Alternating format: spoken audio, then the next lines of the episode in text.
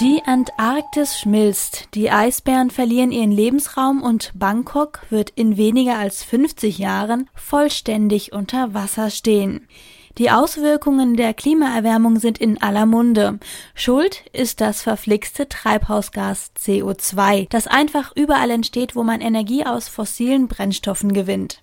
Wie man sich auch dreht, die CO2-Bilanz fällt meist negativ aus. Will man den Ausstoß drosseln, wirkt man möglicherweise die ohnehin schon schwächelnde Wirtschaft ab.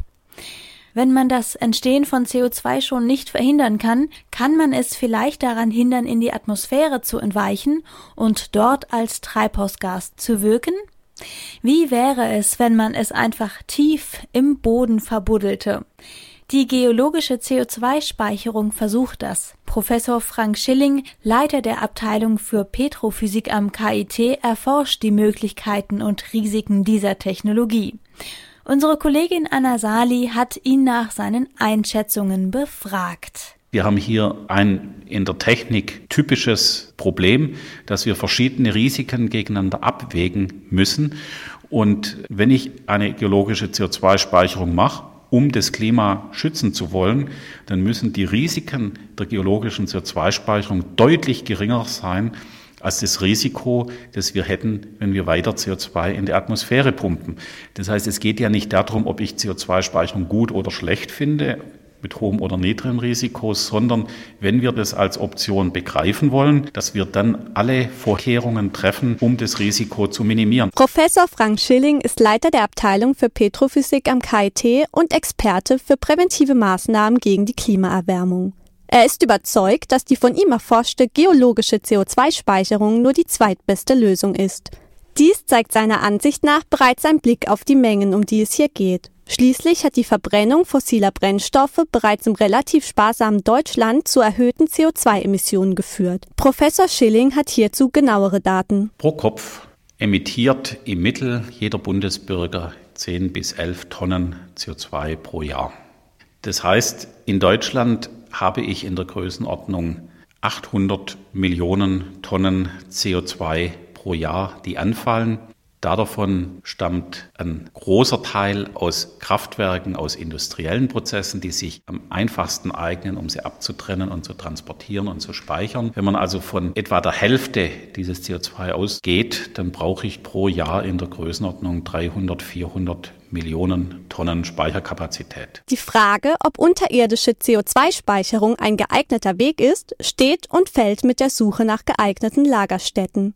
Es ist Stand der Wissenschaft, dass man das CO2 am sichersten in sogenannten salinen Aquiferen, also salzwassergefüllten Sandstein, einlagert. Wir haben bei Professor Schilling genauer nachgeforscht, wo wir denn in Deutschland mit einer möglichen Einlagerung rechnen können. Wenn Sie diese Gesteine hernehmen, dann brauchen Sie 800 bis 1000, besser 1200 Meter tief liegende große Sandsteinschichten, die von geeigneten Formationen überlagert sind. Sie brauchen ja noch eine dichte Absperrschicht, die oberhalb dieser Sandsteine liegt, sogenannter Caprock, also das Deckgebirge. Das sind mehrere hundert Meter mächtige Tonsteine, die eine Dichtigkeit haben, die deutlich günstiger ist wie die von Beton. Das heißt, wir haben dann eine Tonabdeckung von mehreren hundert Metern als Sicherheitsbarriere. Dann kommt vor allem Gesteine oder Formationen in Norddeutschland in Frage. Ein zweites Risiko bei der geologischen CO2-Lagerung ist die sogenannte induzierte Seismizität, also das Auslösen von Erdbeben. Denn bei dieser Technologie wird der Druck in der Erde bei der Einlagerung erhöht, sodass die entstehenden Spannungen zu einem mehr oder weniger starken Erdbeben führen können. Nach Ansicht von Professor Schilling bedarf es einer ausgiebigen Untersuchung im Vorfeld, um eben jenem Erdbebenrisiko entgegenzuwirken. Wir müssen bei jedem einzelnen Standort im Vorfeld eine genaue Erkundung machen. Wir nennen das auch Exploration. Wir müssen dann auch entsprechende Bohrungen abteufen, Vorversuche machen, das Ganze monitoren, also beobachten, aufzeichnen, was passiert. Denn die Erfahrung hat auch gezeigt, dass in der Regel nicht ein großes Erdbeben unangekündigt passiert bei solchen technischen Aktivitäten, sondern dass sich im Vorfeld schon eine gewisse Seismizität aufbaut, die dann einem noch die Möglichkeit gibt, zu reagieren. Wenn jetzt schon der politische Prozess gescheitert ist, muss man sich die Frage stellen, ob alternative Methoden nicht noch ein drittes indirektes Risiko mit sich bringen. ein Nachlassen in den politischen Bemühungen, die CO2-Emissionen zu reduzieren. Schließlich würde uns die geologische Speicherung einen scheinbar bequemen Ausstieg aus der Klimafalle bieten, ohne etwas in unserer verschwenderischen Gesellschaft ändern zu müssen. Professor Schilling warnt insbesondere vor einer solchen Handlung, da die Endlichkeit der benötigten Speicherkapazität schon heute absehbar ist.